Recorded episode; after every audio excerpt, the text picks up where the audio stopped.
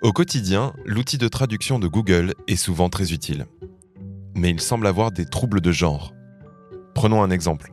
Essayez de traduire la phrase allemande Der Krankenpfleger ist abwesend, c'est-à-dire l'infirmier est absent. Au lieu de l'infirmier, Google va dire une infirmière. Autre exemple, si vous traduisez la chef en polonais, vous verrez votre patronne se transformer en patron. Et quatre historiennes se transforment en allemand en vier Historiker, des historiens. Mais pourquoi obtient-on ces résultats? Est-ce que ce sont juste des erreurs de traduction ou bien est-ce que les algorithmes sont programmés avec des biais sexistes?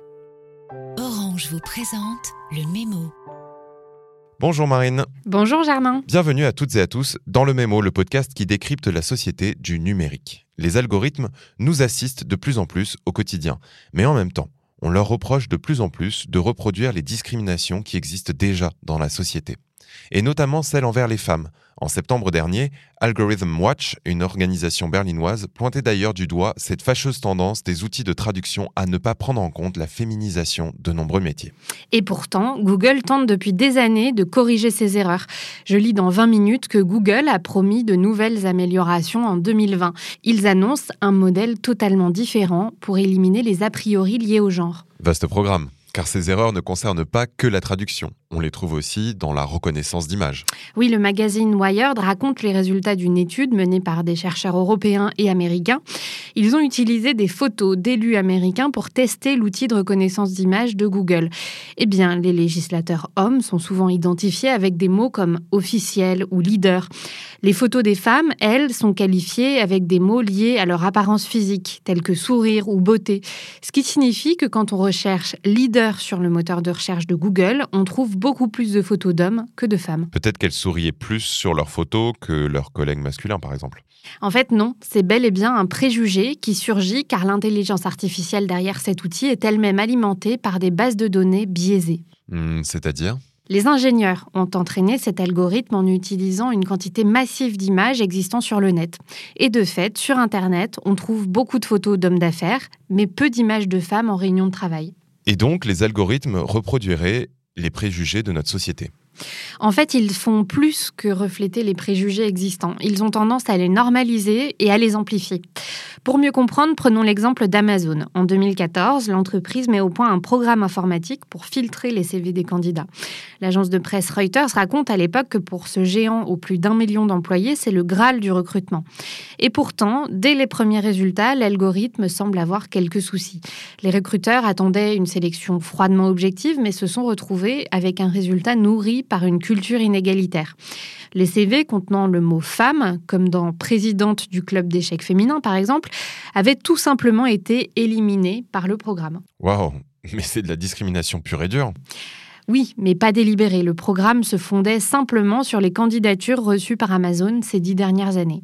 Ouais, laisse-moi deviner, les candidats étaient majoritairement des hommes. Exactement. Et ça, c'est parce qu'on utilise du machine learning, cette capacité de l'intelligence artificielle à apprendre à partir de données. Or, si les données sont elles-mêmes inégalement réparties, on n'est pas prêt de s'en sortir. Et j'imagine que c'est un phénomène qui ne concerne pas uniquement les femmes. Tu as totalement raison. Je lis par exemple dans Quartz que les programmes de reconnaissance faciale ont été principalement alimentés par des photos d'hommes blancs. Donc ils ont du mal à reconnaître le reste de la population mondiale qui n'est pas blanche, c'est-à-dire 79% des habitants de notre planète. Ce n'est donc pas juste un problème de discrimination, mais aussi une question d'efficacité. Oui, et la solution se trouverait dans les bases de données. C'est là qu'il faut intervenir, d'après Flora Vincent, co-autrice du livre L'intelligence artificielle, pas sans elle. Pour elle, l'un des principaux soucis des outils de reconnaissance d'image est que les annotations sont souvent crowdsourcées, c'est-à-dire qu'elles sont réalisées par des internautes. Et certaines de ces annotations peuvent revêtir des stéréotypes, comme cette image d'une femme blonde à côté d'un homme chauve. L'annotation associée disait Une secrétaire se fait sermonner par son patron. Flora Vincent explique au magazine Uzbek Erika qu'il y a des gens qui travaillent aujourd'hui sur des bases de données standardisées, représentatives à la fois de différents sexes, nationalités et morphologies, afin de s'assurer qu'on ne laisse personne de côté.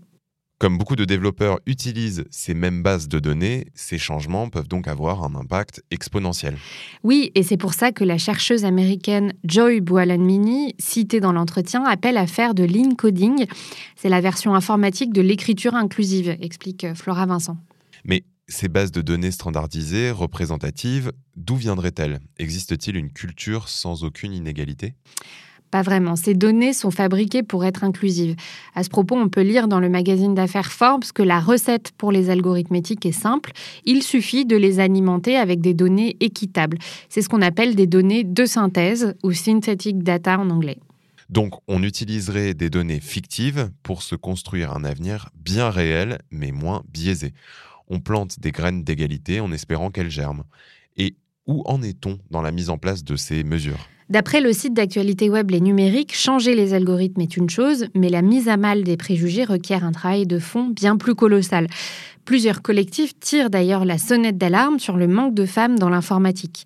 Je lis qu'aujourd'hui en France, il y a 33% de femmes dans les métiers du numérique, mais si l'on resserre autour des métiers purement techniques, les développeurs, les ingénieurs, les data scientists, ce pourcentage tombe à 12%. D'ailleurs, les collectifs ne sont pas les seuls à se saisir du sujet en France. En effet, suite à un séminaire sur les algorithmes l'été dernier, la CNIL et le défenseur des droits ont appelé à une prise de conscience collective et engagent les pouvoirs publics à des mesures pour éviter que les discriminations soient reproduites et amplifiées par ces technologies. Le mieux serait que des femmes soient aux commandes de ce genre d'initiative et impliquées dans la tech. Mais j'imagine que le chemin à parcourir reste encore long. Oui, comme en témoigne le licenciement de cette chargée de l'éthique chez Google, dont l'histoire est relayée par le Financial Times, Margaret Mitchell a été écartée en février 2021 lorsqu'elle a commencé à s'intéresser de trop près au sort d'une collègue. Elle avait été licenciée pour avoir publié un rapport sur les limites de l'IA et notamment sur les préjugés de genre. La pression pour réformer ces géants de la tech ne vient pas des actionnaires ou des autorités extérieures, mais plutôt des employés eux-mêmes. Mesures politiques externes, pression interne, quels sont les meilleurs outils pour faire évoluer les choses? On se retrouve justement la semaine prochaine pour se pencher plus en détail sur les défis de la mixité dans le numérique. Merci Marine et merci à vous de nous avoir écoutés. J'espère que cet épisode vous a plu. Vous pouvez retrouver les articles ayant servi à son écriture dans la description. À la semaine prochaine. C'était Le Mémo, un podcast orange.